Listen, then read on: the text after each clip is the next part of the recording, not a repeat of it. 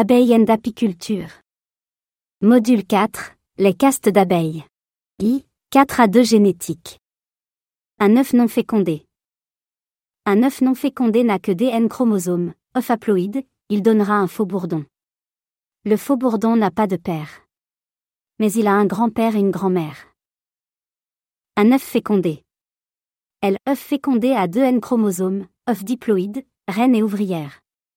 La reine et les ouvrières ont un père, N du spermatozoïde, et une mère, N de l'ovule de la reine. Cas rare. S'il y a une consanguinité importante, cela risque de rendre la reine génitrice de faux bourdons non viable. Différenciation reine-ouvrière.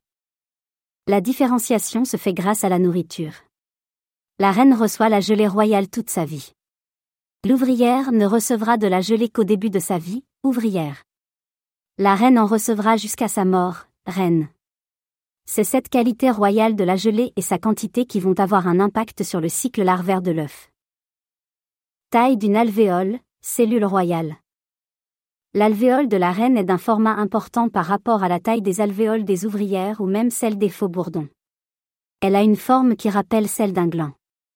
Les larves reines sont nourries exclusivement à la gelée royale en grande quantité puis tout au long de leur vie. Les larves ouvrières sont nourries peu à la gelée royale moins riche, seulement les trois premiers jours ensuite elles recevront la bouillie larvaire, eau, miel, pollen. Cela aura des conséquences morphologiques et sur la durée de vie. La reine vit des années alors que l'abeille ne vit qu'un mois, au printemps-été, ou quelques mois, en automne-hiver. La reine aura des outils reproducteurs développés. Les ouvrières auront des outils utiles pour leurs différentes fonctions d'ouvrières. Gelée royale. La gelée royale sera sécrétée grâce à deux glandes. Mandibulaire, sécrétion blanche. Hypopharyngienne, sécrétion claire, par les ouvrières, abeilles âgées de 5 à 14 jours. Pour pouvoir sécréter cette substance, l'abeille aura besoin de miel, d'eau, et une bonne température. Jusqu'au troisième jour, les cellules ouvrières peuvent devenir ouvrières ou reines, mais le résultat est bien meilleur si la larve a seulement un jour. La ruche orpheline avec des œufs fécondés, ou larves de moins de trois jours, va pouvoir élever de nouvelles reines. Les ouvrières vont nourrir ces œufs de gelée royale et les placer dans les alvéoles destinées à cela, c'est un remérage spontané, introduction d'une nouvelle reine spontanément sans implication de l'apiculteur.